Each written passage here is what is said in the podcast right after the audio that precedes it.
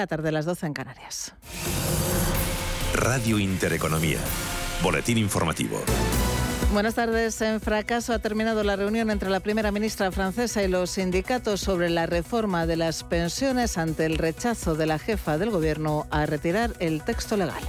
Nous avons donc redit à la première ministre qu'il ne saurait y avoir... A la primera ministra que no puede haber otro resultado democrático que la retirada del texto, dice Cyril Chavanier, presidente del sindicato CFTC. La primera ministra ha respondido que quiere mantener su texto, una decisión seria.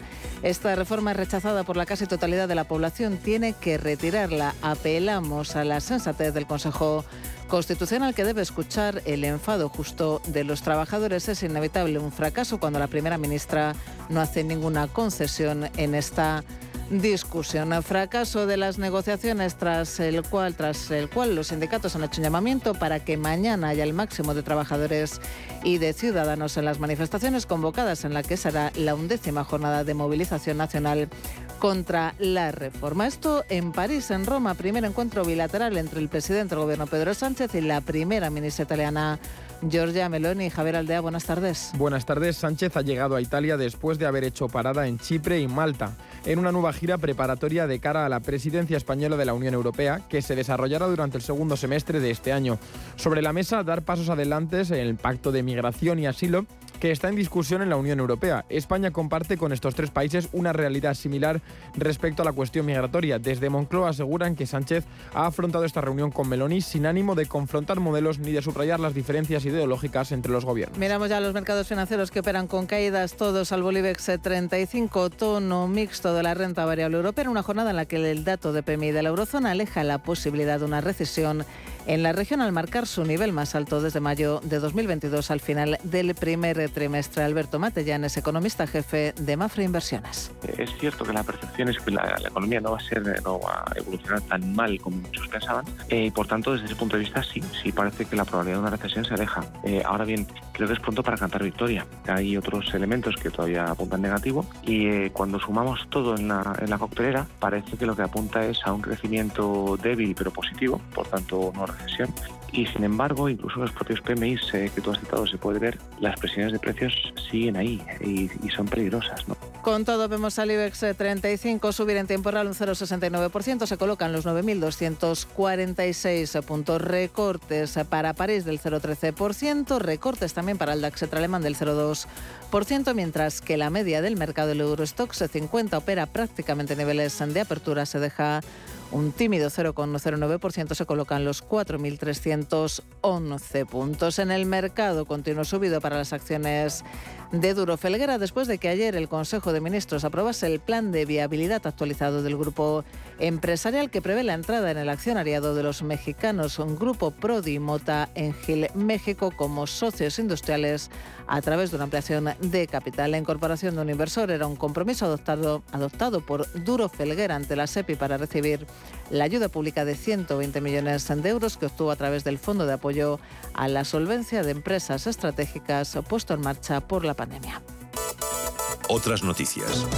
Los despidos del ERE acordados en For España serán finalmente 1.124, 20 menos de los planteados al inicio de la negociación y se efectuarán entre el 2 de mayo y el 31 de diciembre. Despidos que abrirán, dicen desde la compañía, una etapa de tres años en la que será necesaria la adopción de medidas de transición al vehículo eléctrico para mantener la estabilidad en la factoría valenciana. Continúan escuchando Radio Intereconomía. La información volverá dentro de una hora.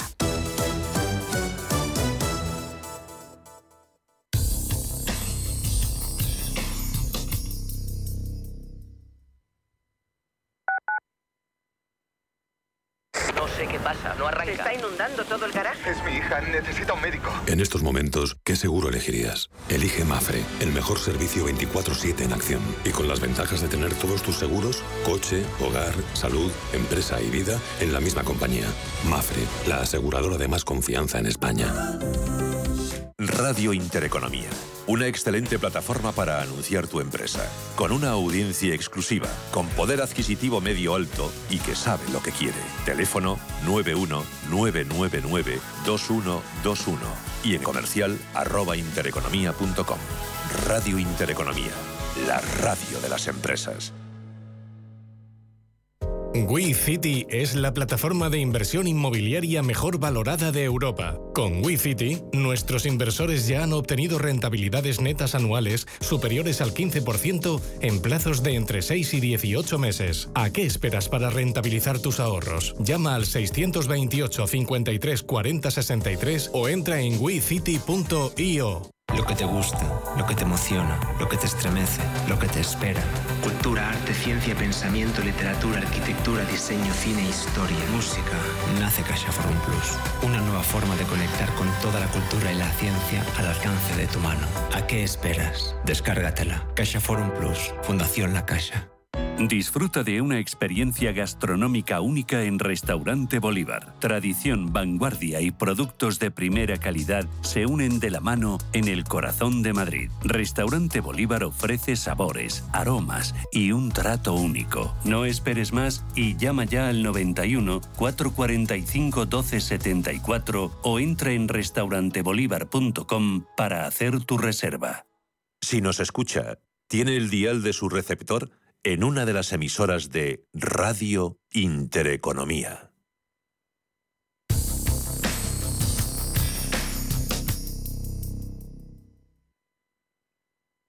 Radio Intereconomía, una excelente plataforma para anunciar tu empresa, con una audiencia exclusiva, con poder adquisitivo medio alto y que sabe lo que quiere. Teléfono 919992121 y en comercial arroba intereconomía.com. Radio Intereconomía, la radio de las empresas.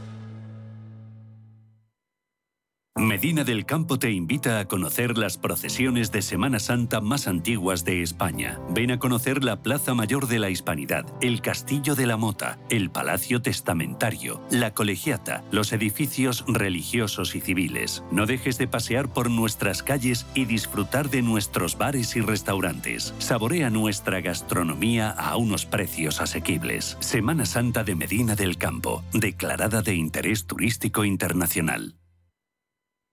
Los viernes a las 10 de la noche tienes una cita con otro gato, el gato gourmet. Andrés Sánchez Magro presenta una guía semanal gastronómica, enológica, de restaurantes, literaria, musical, con todos aquellos ingredientes necesarios para cocinar la buena vida. El gato gourmet, los viernes a las 10 de la noche aquí, en Radio Intereconomía. La Semana Santa de mi pueblo, Peñafiel, es única.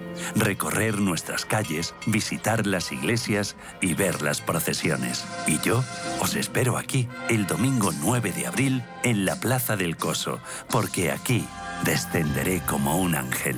Fiesta de interés turístico nacional. Descubre la Semana Santa de Peñafiel.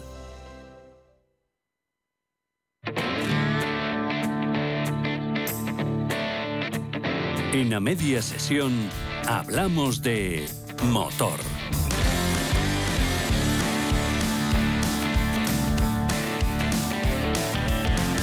Europa ya no venderá coches de combustión en 2035 y España quiere alcanzar 5 millones de eléctricos nada menos que 5 años antes. Pero estamos muy lejos, eh, tanto en ventas como en puntos de recarga. Además, Alemania ha arrancado a Bruselas el compromiso de permitir la venta de vehículos con motor de combustión que utilicen combustibles sintéticos. Como no somos expertos, queremos conocer bien qué supone esto y para ello hablamos con Ismael Morales, que es responsable de comunicación y política climática de la Fundación Renovables. Ismael, bienvenido, buenas tardes.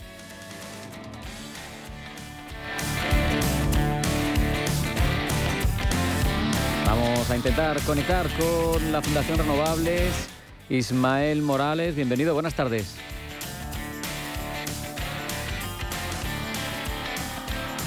Las comunicaciones nos están traicionando. Estamos viendo la imagen de Ismael, pero está congelada esa imagen. Así que vamos a intentar conectar con él para al menos hablar, que esto es la radio, ya lo saben, y conocer a través de todos los estudios que realiza esta fundación para justificar y entender la necesidad de apostar por las energías renovables. Vamos a hablar de combustibles sintéticos.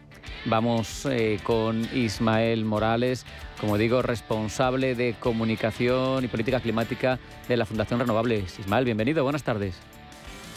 Hola, buenas tardes, muchas gracias. Un placer tenerte con nosotros. Mm, Ismael, ¿qué son los combustibles sintéticos? Claro, eh, aquí es, una palabra, pues eh, internacionalmente no se conoce como los e-fuel, que no es otra cosa que electrocombustibles, que al fin y al cabo, pues como bien comenta, son combustibles sintéticos que se han obtenido principalmente desde el hidrógeno y, eh, digamos, combinado con tres elementos básicos, ¿no? Por un lado, obtenemos el hidrógeno del agua, luego conseguimos el, el dióxido de carbono, el CO2, y luego también necesitamos electricidad. Eh, todo este proceso sintético, al fin y al cabo, lo que hacemos es coger la molécula de agua con un gran aporte de electricidad y la rompemos. Liberamos el oxígeno, cogemos el hidrógeno y también captamos de la atmósfera el CO2.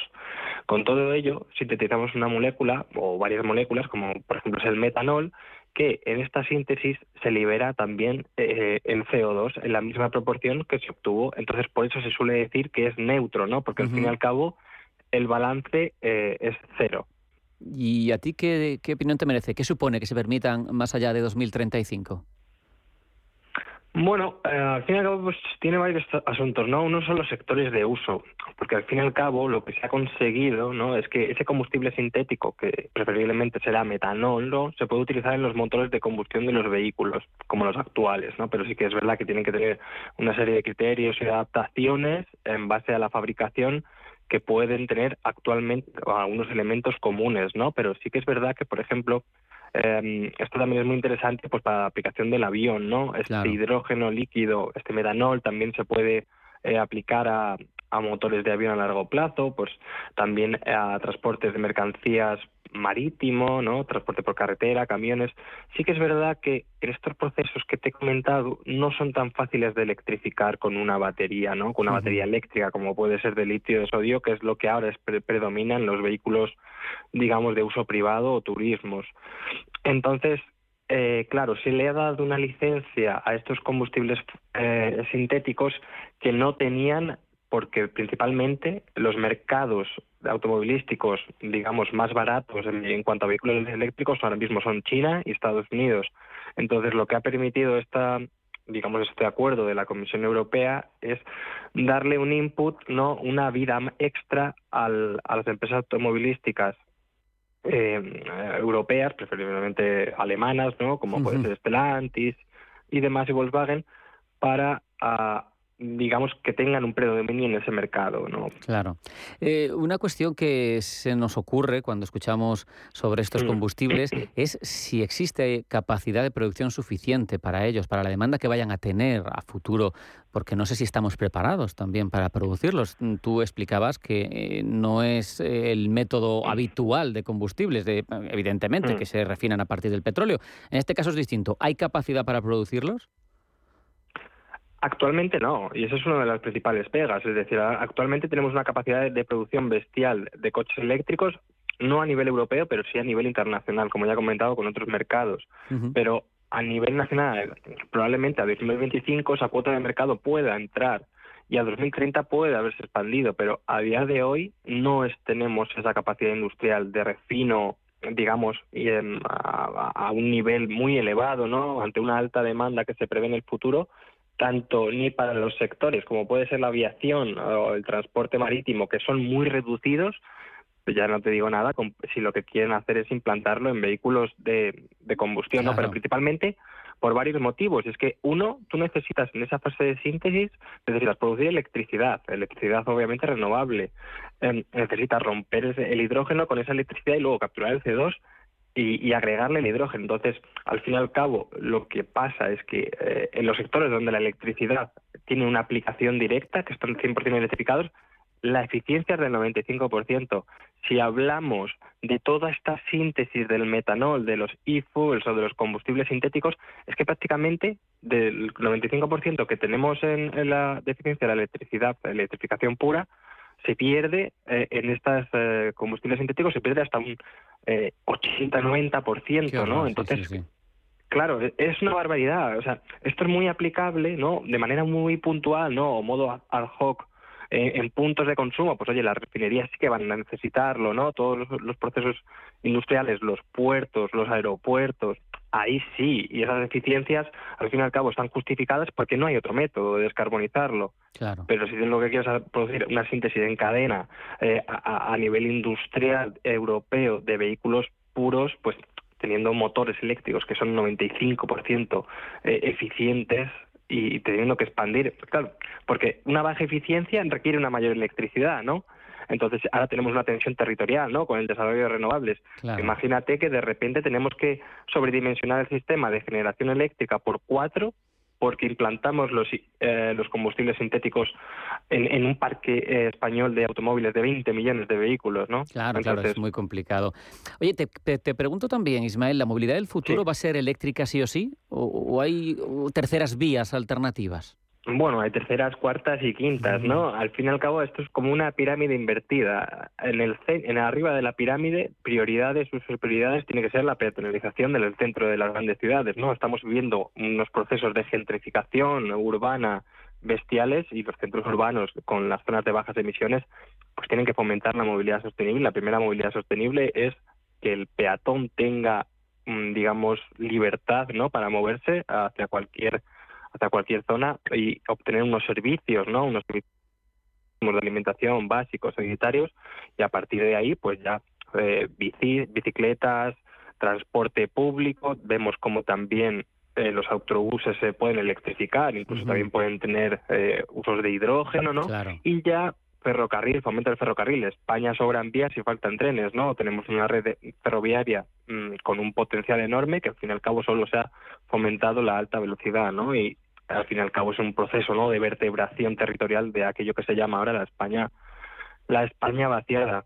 Y luego ya, una vez que tenemos todos esos problemas solventados y aplicados, eh, ya ponemos los vehículos eléctricos, ¿no? Entonces, como es como una guinda del pastel, al fin y al cabo, ¿no? Sí, sí, sí. que es verdad que todo esto conlleva una reducción de la demanda y de la implantación de los vehículos propios, ¿no? Eso es algo que no le entra a mucha gente en la cabeza porque al fin y al cabo la cultura de la movilidad sostenible no es una movilidad eléctrica. Claro. Tú vas a tener todas las opciones, todo es el abanico. Puedes tener tu vehículo eléctrico cargando con autoconsumo. ¿Sabes lo que pasa, Ismael, eh, respecto de eso de la, la falta de mm, efecto de calar en, la, en, las personas que, por ejemplo, en una ciudad pequeñita, pongamos Logroño, eh, esa peatonalización que tú apuntabas es fácil de llevar a cabo. Pero tú ponte en una megápolis como Madrid, en la que vivas en Móstoles, pero resulta que eh, tu hijo juega al fútbol en un club en el barrio El Pilar. Pues hombre, me parece que es bastante complicado, ni siquiera con transporte público, porque no cuadras las cosas. Ya sé que tendremos que adaptarnos, pero que hay, hay dificultades prácticas que son difícilmente solventables. Oye, se nos va acabando el tiempo, pero quiero tocar más asuntos contigo. ¿Hay mucho greenwashing? Eh, bueno, la transición energética de greenwashing por todos lados, ¿no? Al fin y al cabo, la, la Comisión Europea también eh, sacó una propuesta, digamos, de criterios para evitar el greenwashing hace hace dos semanas, ¿no? Y es que eso se está dando. Al fin y al cabo, se tiene que detectar qué es lo que realmente es sostenible y lo que no. Estamos volviendo, pero prácticamente tú ves el hidrógeno, ¿no? Al calor de los fondos europeos, de los Next Generation tras la pandemia, ahora también con la guerra de Ucrania, cómo hay que sustituir el gas por hidrógeno.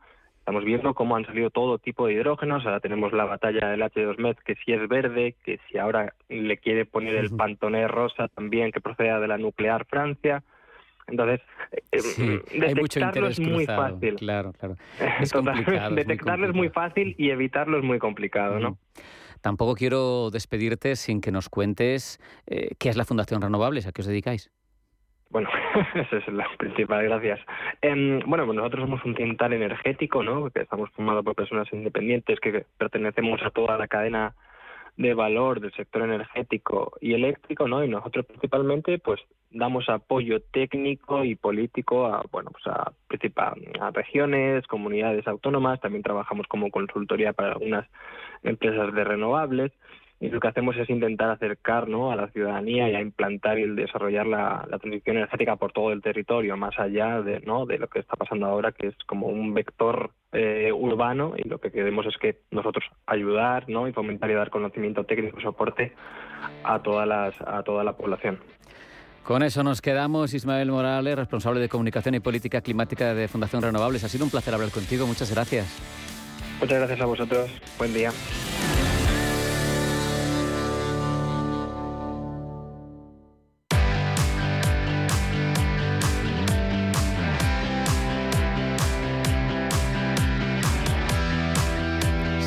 El momento de presentar la declaración de la renta y como cada año te preguntarás, ¿hay alguna novedad de la que me pueda beneficiar? ¿Seguro que estoy poniendo todas las deducciones y desgrabaciones a las que tengo derecho? Pues no te preocupes, este año recuerda llamar a Legalitas antes de hacer tu declaración para que sus abogados fiscalistas te asesoren. Y además, si quieres, también se encargan de hacer tu declaración de la renta por ti. Infórmate ya en el 900 100 603. Te lo repito, 900 100 603. Legalitas y sigue con tu vida.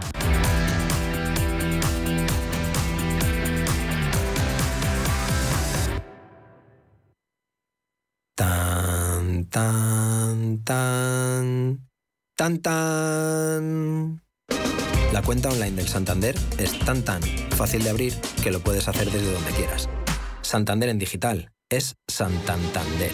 Santander, por ti, los primeros. Consulta condiciones en bancosantander.es. Bontobel Asset Management. Calidad suiza con el objetivo de obtener rendimientos superiores a largo plazo. En Bontobel Asset Management siempre estamos a la vanguardia de las inversiones activas en bonos y acciones. Para más información, entre en nuestra página web bontobel.com barra am. Bontobel Asset Management, su especialista global en fondos de inversión. ¿Le gusta el queso?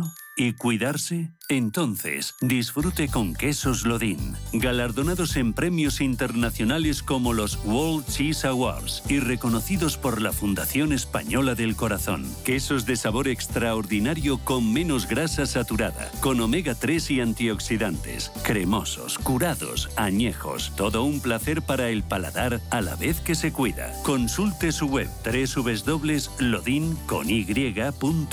Queso Lodin, el doble de bueno.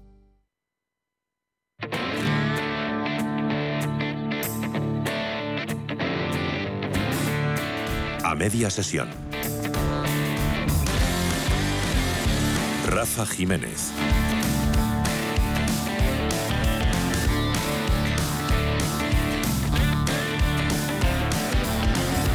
Seguimos hablando de electrificación de nuestra movilidad, porque las matriculaciones de vehículos eléctricos han subido de forma importante en el primer trimestre, todavía más en marzo, pero queremos saberlo de alguien en la voz, de alguien que es referencia absoluta en este campo, que es AEDIVE, la Asociación Española para la Difusión del Vehículo Eléctrico. Con su director general, con Arturo Pérez de Lucia, estamos ya. Arturo, bienvenido, muy buenas tardes. Buenas tardes, muchas gracias. Arturo, como digo, en marzo la subida fue muy importante, más de un 48%, hasta casi 12.500 unidades. El trimestre también ha sido bueno, eh, buen comienzo de año, ¿no?, para la electrificación del parque.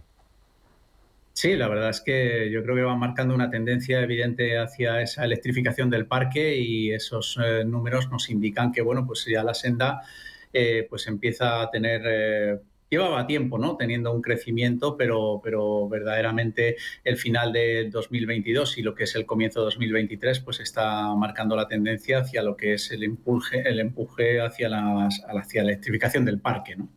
Hablamos de subidas en el caso mensual del 48%, del trimestral del 35%. Eh, ¿Qué suponen sobre el total de matriculaciones?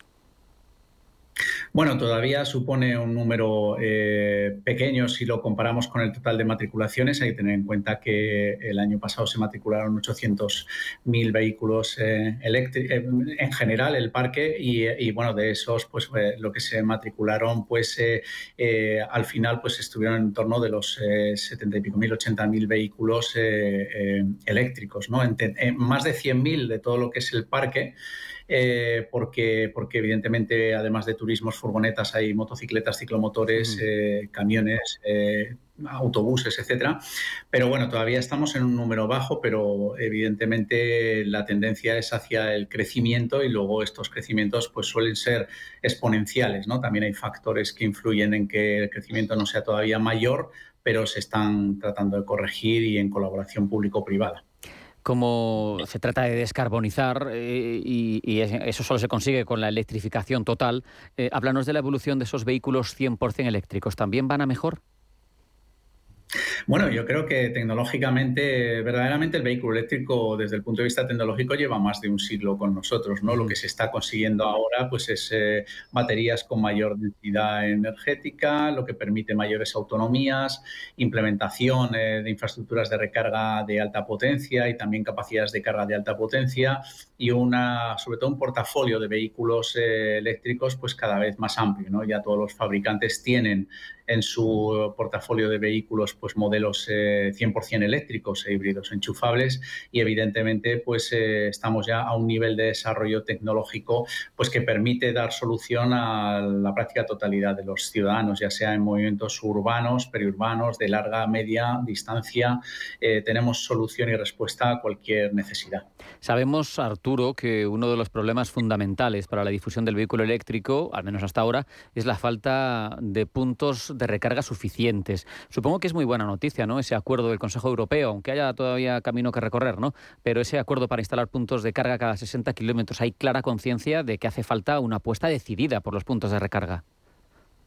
Sí, y también lo hay en, España, más allá de lo que es el conjunto de la Unión Europea. Eh, hay que tener en cuenta que en despliegue de infraestructuras de recarga tenemos un despliegue razonable y no es que lo diga yo, lo dicen hasta incluso, pues eh, bueno, la patronal de automoción en su momento lo señaló. Para el parque actual que tenemos, es un despliegue razonable. Lo que pasa es que tenemos que trabajar eh, y trabajar fuerte para, pues sobre todo, cumplir las expectativas de ese parque en crecimiento que vamos a tener en los próximos años y en eso se está trabajando. Cada día se están eh, activando y poniendo en marcha nuevas infraestructuras de recarga de media alta potencia para dar respuesta a las necesidades. Se puede viajar ya hoy en día con vehículo eléctrico. Lo que sí se necesitaba era un vehículo con capacidad de carga de alta potencia y alta densidad de energía. ¿no? Y hoy en día como digo, pues todos los fabricantes tienen en su portafolio este tipo de vehículos, ¿no? Por lo tanto, pues bueno, son buenas noticias, hay que seguir trabajando en ese despliegue, pero también hay que poner en valor un trabajo que ya se ha hecho, un despliegue de infraestructuras de recarga por parte de los operadores,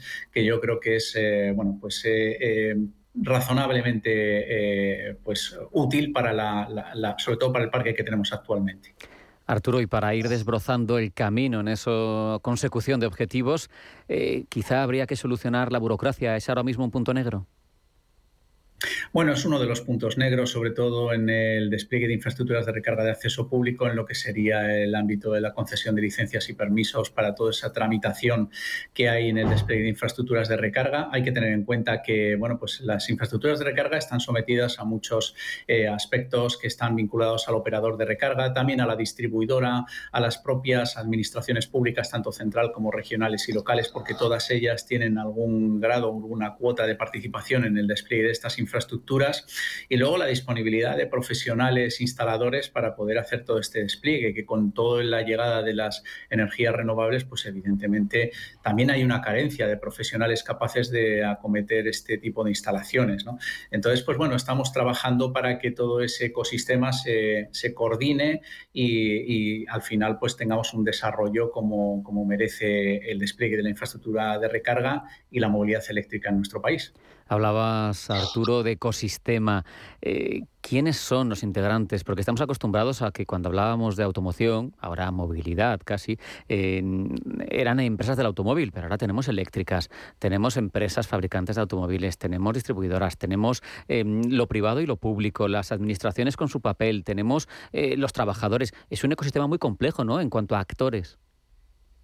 Sí, verdaderamente la cadena de valor industrial, tecnológica y de servicios de la movilidad eléctrica pues eh, se ha incrementado eh, muchísimo o ha incrementado muchísimo toda esa cadena de valor que antes era de la automoción eh, pues tradicional o de la automoción basada en la combustión y que bueno pues donde el principal protagonista era el vehículo.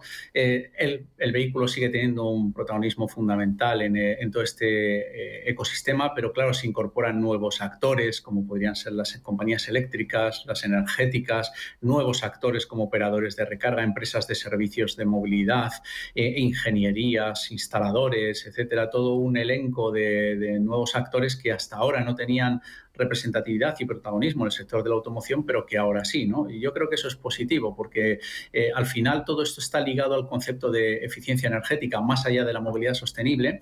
Hablamos de un vehículo que es capaz de interactuar con el sistema eléctrico para impulsar energías renovables, generación distribuida y almacenamiento energético. Y eso es fundamental, el mundo que vamos, donde cada vez hay mayores servicios basados en la electricidad y en el entorno geopolítico en el que vivimos, donde España lo que necesita es ser independiente de los combustibles fósiles que son eh, comprados a terceros países y sin embargo aquí tenemos una energía renovable que generamos nosotros y que podemos utilizar también para alimentar a los vehículos. Combustibles fósiles que además los productores se agrupan en forma de cártel y condicionan la cotización como quieren. Pero bueno, eso es otra cuestión. Eh, por terminar, Arturo, em, la otra cuestión en la que podríamos hacer algo es en la fiscalidad. ¿Sería quizá una de las demandas desde los impulsores del vehículo eléctrico para que todo mejore?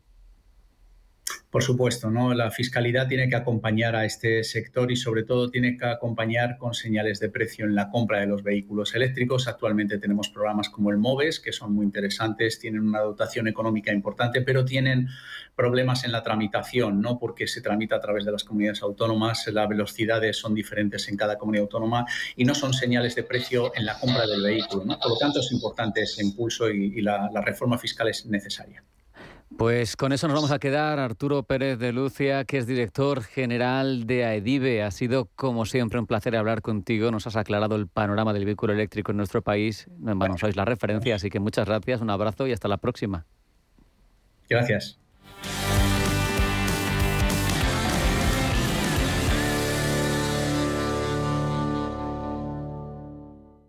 ¿Buscas un broker para operar en el mercado americano? Opera con eBroker al alza o a la baja en más de 750 CFDs de las principales acciones USA, con plataformas de trading avanzadas y la garantía y solvencia que solo un broker español especializado en derivados puede ofrecerte. Abre ahora tu cuenta demo totalmente gratis y pon a prueba tu trading. eBroker.es, reinventando el trading. ¿Le gustaría resolver todas sus dudas sobre la declaración de la renta 2022? Los expertos del economista analizan en un único especial de 48 páginas todas las novedades sobre IRPF, patrimonio e impuesto a grandes fortunas. Se podrá adquirir gratis el próximo miércoles 5 de abril en su kiosco con la compra del diario El Economista, el medio líder en información económica.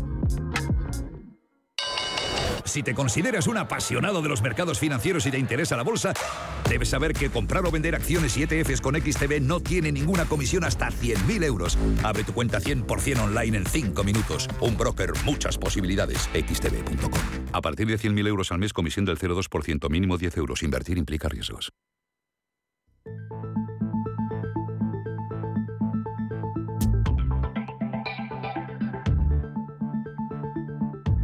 En a media sesión, Madrid Innova.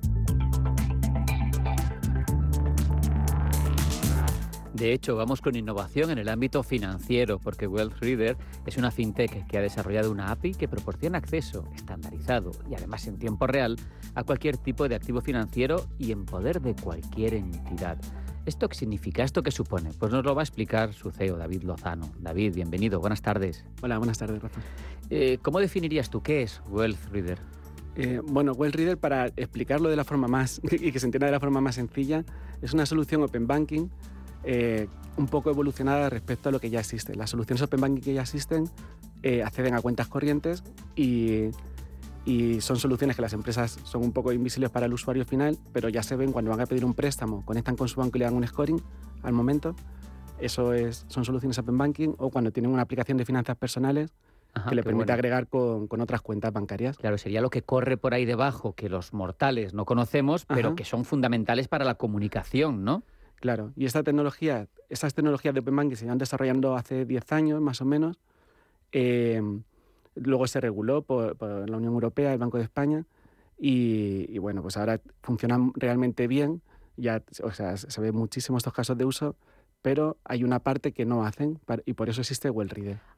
Perfecto. O sea, que otras API, por ejemplo, en su momento aprovecharon ese cambio regulatorio europeo que tú nos mencionas para aportar cierta información de las cuentas bancarias, pero vosotros visteis un nicho porque había cosas que esas otras eh, compañías no hacían, ¿no? Ese es el nicho que detectó WellReader. Claro, que, es un son casos de uso que no son para toda la población, pero sí que son casos de uso que a día de hoy no se pueden cubrir y están desatendidos.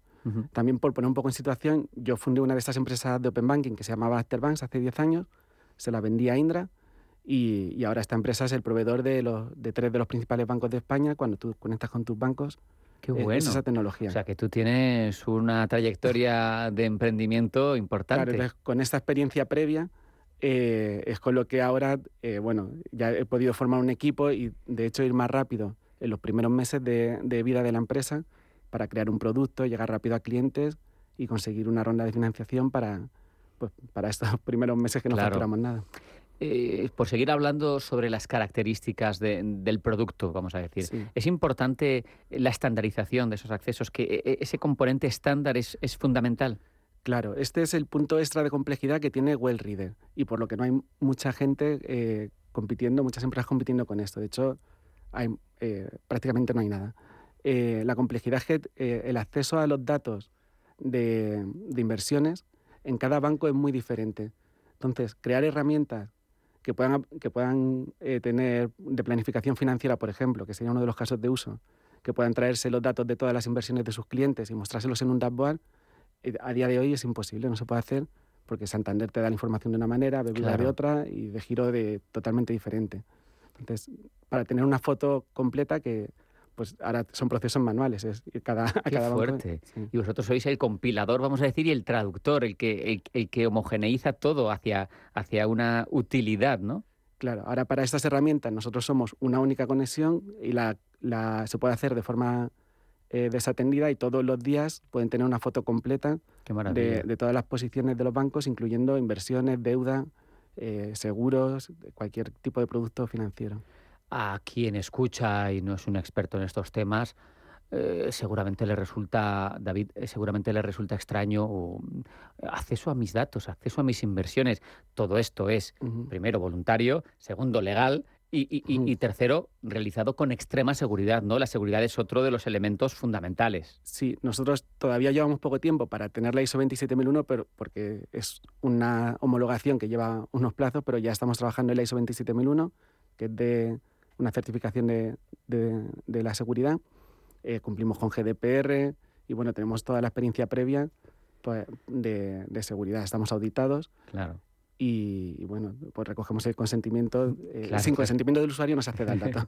Eso es importante porque al final a veces como consumidores nos mm. imaginamos, pero no, no, esto es todo voluntario porque mejora tu situación. Eh, ¿Conseguís con vuestro producto interactuar prácticamente con, todo el universo ¿no? de bancos privados, de robo-advisors, que es que hay muchas fórmulas. Nosotros aquí hablamos de muchísimas eh, formas de inversión distintas para tener tus activos y al final eso, unos son bancos, otros son agencias, otros son robo-advisors automatizados, eh, activos, y vosotros los aunáis a todos. Claro, y, de hecho cualquier persona que empieza en el mundo de la inversión, pues suele empezar con una entidad, puede, puede ser un de giro o algo eh, fácil, pero a poco que tienes te empiezas a, diversificar y, no es necesario tener un capital muy grande para, para, para, no saber realmente esa, a ciencia cierta eh, los euros que tienes. Entonces, estas herramientas te lo posibilitan. Qué bueno.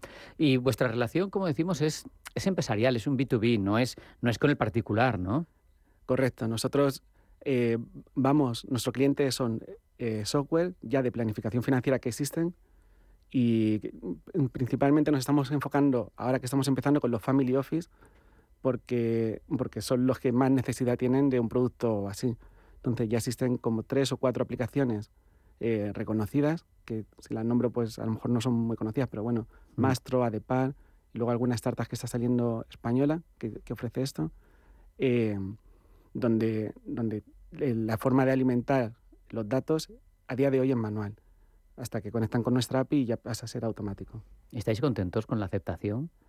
Sí, sí. Eh, o sea, es muy. De hecho, la parte del equipo comercial que, que, hemos contratado viene de, de, otro sector, la persona, y se sorprende mucho del caso que le hacen cuando, dice... Qué bueno. Bueno, la verdad es que el dinero es un, es un, buen, un buen material con el que trabajar, ¿eh? quiero decir, porque cuando al final ofreces algo que mejora la seguridad de tu dinero, que mejora la comunicación, la fotografía, pues al final, pues yo que sé, a todos nos cuesta mucho ganar nuestro dinero. Seguro que todas las mejoras que haya en torno a nuestras inversiones y nuestro patrimonio en forma de, de inversiones eh, es, es, apreciable. Sí, y da mucha tranquilidad. O sea, eso se puede traducir por... Eh por el resultado final, que es tener monitorizado tu estatus financiero. Tener una foto diaria, claro. Eh, la tranquilidad es total y saber que estás, bueno, que te, otros, otras herramientas por encima, que son nuestros clientes, te pueden crear pues, eh, mejores recomendaciones, mejores informes y... Claro, mm. la información es poder, desde mm. luego. Hablábamos de que vuestra relación es B2B. ¿Y cuál es el modelo de negocio? ¿Es por suscripción? ¿Cómo es?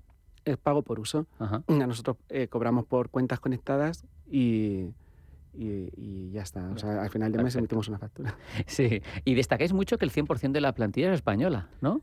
Sí, y esto es igual por mi experiencia previa en, en la otra empresa de Open Banking eh, muchos clientes lo valoraban, que no tuviéramos el soporte en Polonia, en Ucrania, claro, en la India. tienes problemas, al final lo que quieres es una respuesta cercana y rápida. Eso es relevante. Y, también da tranquilidad a los datos. Cuando pasa algo, tienes a quien llamar y, bueno, como sabemos que gusta, lo, destacamos que, la plantilla es 100% en España. Habéis tenido una ronda de financiación. Sabemos que cuando hay empresas emergentes, las mm. compañías que empiezan, eh, levantar capital siempre es lo más complejo. Eh, últimamente con el apoyo de Angels, ¿no? uno de los instrumentos de Juan Roch, ¿qué tal ha ido? muy bien. Eh, y, tengo que decir que ha sido excepcionalmente bien, igualmente por la experiencia previa. Con Juan Ross, con Angels, ya había sido inversor en, la empresa anterior. Entonces ya nos conocíamos bien. Yo estuve en lanzadera con, con el equipo de, de, la otra empresa un año, eh, hasta que se produjo el éxito a Indra.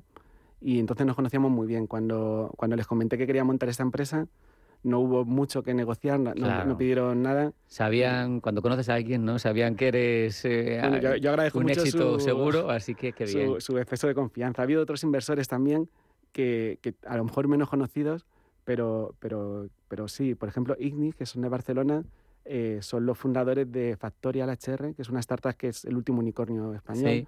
O sea, son, son inversores que se han apuntado, eh, bueno, han creído en el proyecto y en, y, y, lo han visto claro. Los ecosistemas, las aceleradoras, eh, mm. los facilitadores de rondas de inversión, los venture capital, o yo qué sé, por ejemplo, Madrid Innovation Lab, que también habéis tenido contacto con ellos, son actores fundamentales ¿no? para conseguir que, que, este tipo de emprendimiento, que es fundamental, que va cambiando los modelos de negocio, que aporta un valor añadido, vaya adelante, ¿no? Tanto como imprescindibles no lo sé, pero, pero muy necesarios. O sea, te facilitan mucho las cosas. El caso de Madrid Innovation Lab nos presta oficinas en Madrid, igual que a otras startups. Entonces, eso lo que hace es un entorno de networking muy bueno y, se producen sinergias de lo, de lo, menos esperado. A lo mejor estás hablando con una agencia de viajes que es una startup, pero viene de haber trabajado en banca de inversión muchos años y, te puedes ayudar. Es un caldo de cultivo en el que se, se aprende, ¿no? Se enriquece. Aparte, invierte mucho en formación, hay muchos eventos y, y cualquier tema de esto siempre suma. Al final es colaboración también público-privada, también importante, ¿no? Porque unos son filántropos que vienen del mundo privado, otros son, pues eso, instituciones públicas. Yo creo que eso es importante también. Sí, hay una combinación muy buena y yo realmente no he hecho nada en falta. Eh, todo lo que he necesitado lo he tenido disponible y ha sido muy accesible, tanto público como privado. Eh, en cuanto, volviendo a WebReader, la, eh, la implantación, el alcance, estamos hablando de que ha ido bien, que ha sido bien recibida, mm. pero no sé si hay alguna limitación ahora mismo geográfica, quiero decir, si estáis operando con compañías españolas, de Europa, si tenéis planteado ampliarla en tal caso, ¿cómo, ¿qué me cuentas? Sí, tenemos un roadmap y hemos empezado enfocándonos en España, pero eh, enseguida, al, al orientarnos al Family Office, eh, ya nos está pasando que tienen entidades fuera, tienen bancos suizos, franceses, y, se está ampliando el catálogo de entidades a las que conectamos a bancos que no son solo bancos españoles. Eh, en nuestro plan también estaba, después de tener en España ya eh, una buena reputación y una cartera de clientes, el siguiente país sería Suiza, bueno, por los bancos. Sí. Y, Ahora de triste actualidad, pero interesantísimo siempre con un sistema financiero muy atractivo. Sí, y, de hecho en el Capital no lo hemos puesto en la nota de prensa, pero una de las personas que también ha invertido, que está en el Capital, es la vicepresidenta de una tecnológica suiza muy importante. Y, tenemos ahí buena entrada. Qué bien. Eh, entonces, ¿cuál es el futuro que tú deseas, que tú esperas y por el que luchas en Wealth Reader? Háblame de, metas para terminar. la, meta más, más grande. Eh, a ver, a mí me gustaría ser la referencia eh, para, para, el sector web, para el acceso a datos del sector web. Eh, lo veo posible, creo que es algo realista y, la cosa es ir bueno, pues con paso firme y sobre todo crear buena reputación, no hacer ningún paso de, querer ser más grande de lo que queremos o correr más de la cuenta, porque sabemos que los errores, eh, el cliente quiere el producto bueno a la primera. Qué bueno. estamos yendo poco a poco. Pues mucha suerte, David Lozano, CEO de Wells Reader. Ha sido un placer hablar contigo. Muchas gracias. Muchísimas gracias. Hasta la próxima.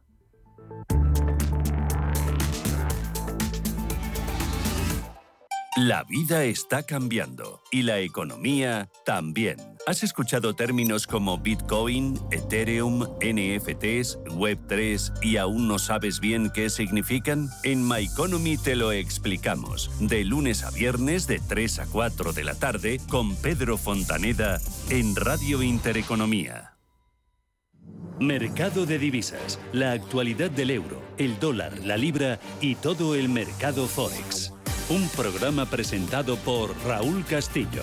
Elige tu propio camino en el mundo de la inversión. Mercado de divisas, los miércoles de 2 a 3 de la tarde en Radio Intereconomía. Cierre de mercados es como el punto en la I un programa que deja las cosas en su sitio. Hola, te habla Javier García Viviani. A las 4 de la tarde comenzamos cierre de mercados en Radio Intereconomía. La mejor manera de estar informado de la actualidad económica. Di que nos escuchas. Radio Intereconomía. Eres lo que escuchas.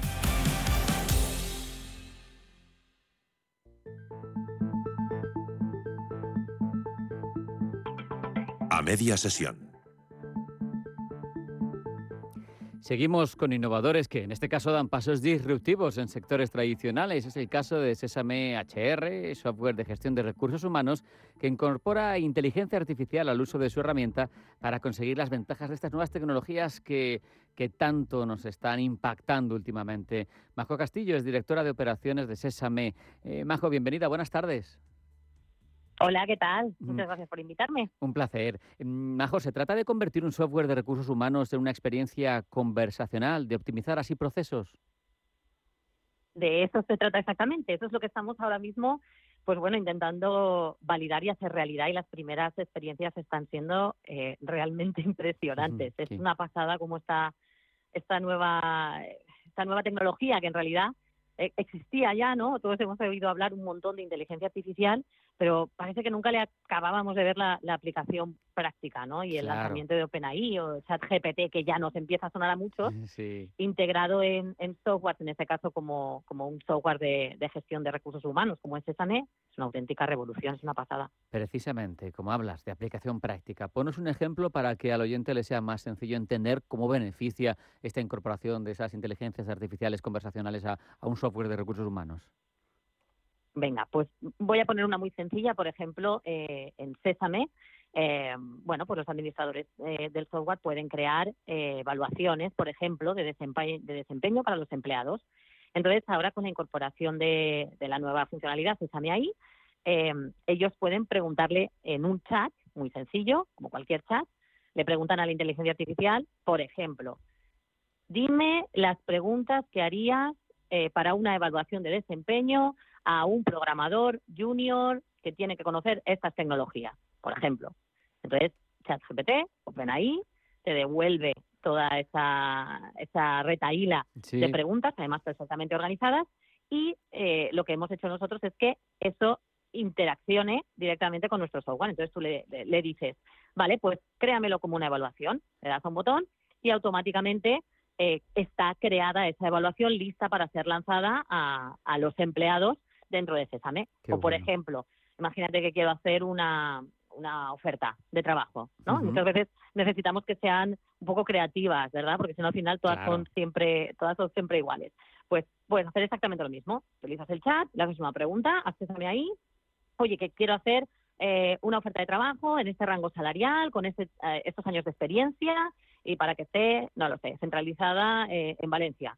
Danza y Sésame ahí te hace una redacción perfecta y tú, pues conviértemelo en una oferta de trabajo y eh, públicalo en estos portales de, empleo. Y automáticamente ocurre esa magia. Eso sería como lo más, como lo más eh, fácil de entender, pero luego eh, hemos pasado también a, hacer que la inteligencia artificial analice em, pues eh, por ejemplo, los resultados de una encuesta. Nosotros lanzamos una encuesta dentro de, dentro de Sésame a los empleados, cualquier, cualquiera de nuestros clientes lo puede hacer, y normalmente pues te llega un montón de información, ¿no? Imagínate que tienes 50 empleados y has hecho, eh, yo qué sé, 40 preguntas a cada uno. Bueno, eh, eh, obvio que hay un espacio en el que en el que lo puedes ver a través de gráficas y tal, pero tienes un botoncito que se llama CCMI al que tú le das y dices, interprétame los resultados. Y entonces te aparece perfectamente analizado, bueno, pues en el departamento, imagínate, en el departamento de ventas, lo que más les preocupa es su sueldo. Y en este otro departamento les está preocupando que el horario no es flexible. La conciliación o lo que sea. Sí, sí, sí, Exacto. Y te hace un resumen que te facilita muchísimo el análisis de la información y además le puedes preguntar sobre los resultados de, me da igual, una encuesta o cualquier otra cosa, le puedes decir. ¿Y cuál es realmente la preocupación más importante para Julia? Eh, te hace el análisis y te dice, pues Julia está muy preocupada en estos momentos, por eso es, es de verdad tiene, un puntito de mágico. Y es ¿eh? que además, viviendo, viviendo más en, la era del dato como, como estamos, eh, pasar, pasar gracias a, esta herramienta de, de, la era del dato a la era del análisis del dato, pero sencillo, sin ser un experto, yo creo que es un salto cualitativo fundamental. Oye, te pregunto, ¿un mm. perfil estándar de usuario sería mm, un profesional que siéndolo, de la materia no tenga habilidades complejas, por ejemplo, de programación, que no sea al final necesario un programador, un desarrollador o un informático, ¿no? Ahí hay un salto cualitativo. Claro, es, es, esa, la primera parte, por ejemplo, es, la facilidad del uso puesta la inteligencia artificial al servicio de los que no somos, como yo, por ejemplo, eh, expertos ¿no? en, desarrollo y en, tecnología, pero eh, también para a lo mejor, em, pues por ejemplo, equipos que de empresas que a lo mejor no son excesivamente grandes, igual tienen un departamento de recursos humanos, o incluso las que son muy grandes les ocurre, que igual son una o dos personas.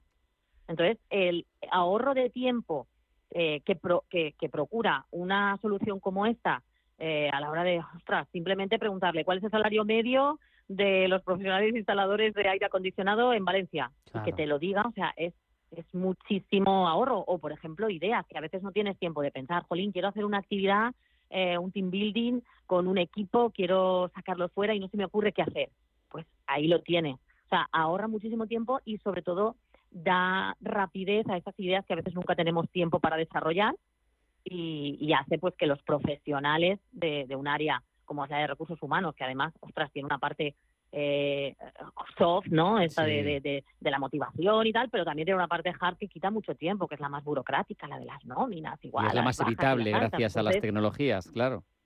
Eso es, eso es. La verdad es que es como nosotros decimos que es como dar superpoderes a los, a los profesionales. Qué bueno. Oye, me pregunto, para Sésame, el objetivo con estas incorporaciones, con estos avances tecnológicos, es conseguir que, un departamento de recursos humanos sea eh, un concepto nuevo, ese HROS que os he leído, ese Human Resources Operating System.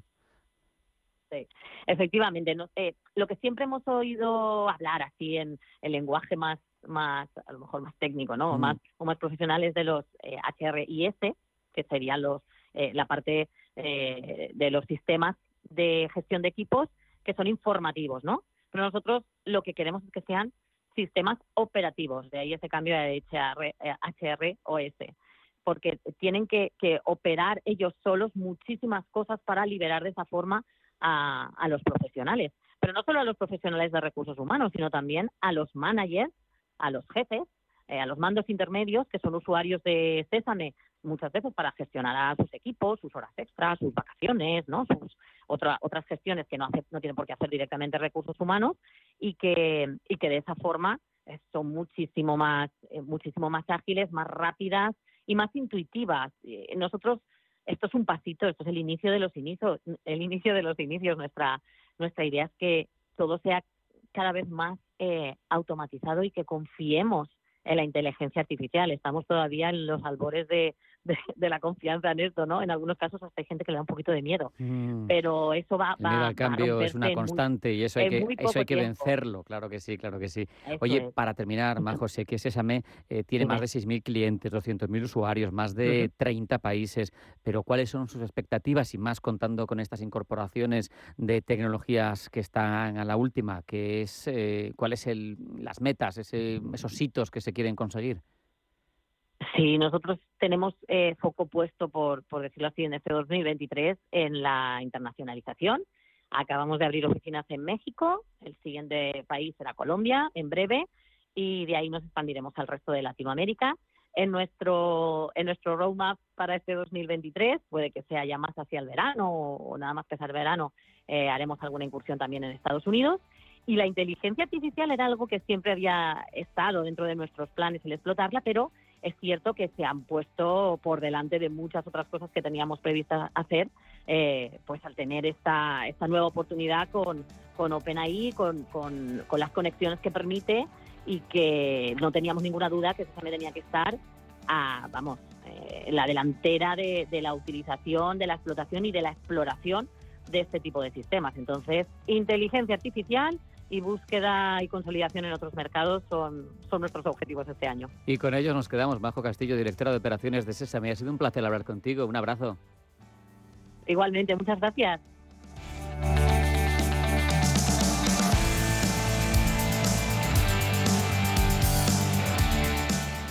Estamos a dos minutos de poner punto y final a esta edición de hoy en a media sesión. Vamos a hacerlo con una noticia que hemos conocido hace pocos minutos.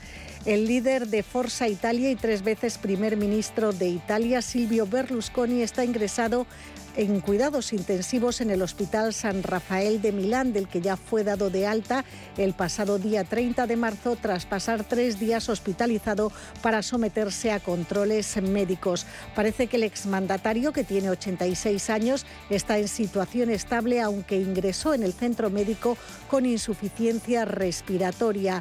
El líder de Forza Italia ya estuvo en este hospital milanés desde el lunes al jueves de la semana pasada para controles médicos.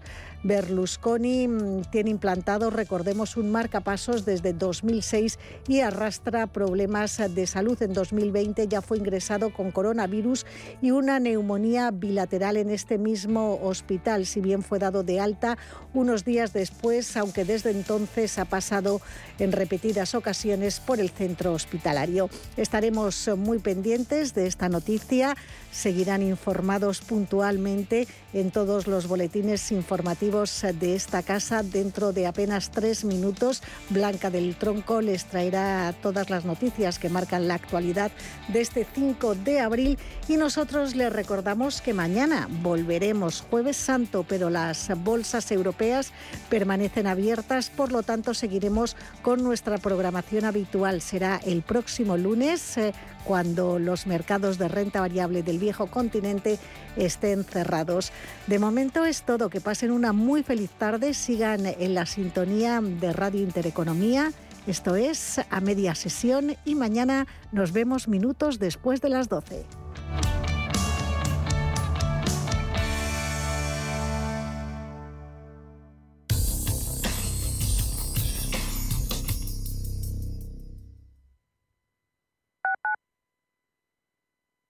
Inversiones inmobiliarias Grupos Eneas, cesiones de créditos, inmuebles en rentabilidad, compra, reforma y venta. Rentabilidades hasta el 12%. Infórmese en el 91 639 0347 o en info@eneas.com. Inversiones inmobiliarias Grupos Eneas. Los domingos a las 10 de la noche tienes una cita con el Club de los Negocios Raros un magazine dedicado al mundo de los libros. Actualidad, entrevistas, literatura y poesía tienen cabida en este espacio cultural de Radio Intereconomía, dirigido por Andrés Sánchez Magro, todos los domingos a las 10 de la noche. Redecora tu casa, redecora tu casa, redecora tu casa, redecora tu casa, redecora tu casa. Reforma integral piso de 80 metros cuadrados en 8 semanas, 32.950 euros. Redecora tu casa, redecora tu casa, redecora tu casa. Seguimos siendo la primera empresa española en darte por escrito la duración, las calidades y un precio cerrado. Conócenos en redecoratucasa.com. Bitget, plataforma líder en copy trading de criptoactivos y top 3 en volumen de derivados. Entra en bitget.com y conoce todos nuestros productos, desde cómo generar ingresos pasivos con nuestros ahorros flexibles y depósitos SEPA hasta cómo usar nuestro copy trading y nuestro bot de grid trading. Entra ya en bitget.com. Lo que te gusta, lo que te emociona, lo que te estremece, lo que te espera. Cultura, arte, ciencia, pensamiento, literatura, arquitectura, diseño, cine, historia. Música. Nace CaixaForum Plus. Una nueva forma de conectar con toda la cultura y la ciencia al alcance de tu mano. ¿A qué esperas? Descárgatela. CaixaForum Plus. Fundación La Caixa. Radio Intereconomía. Eres lo que escuchas.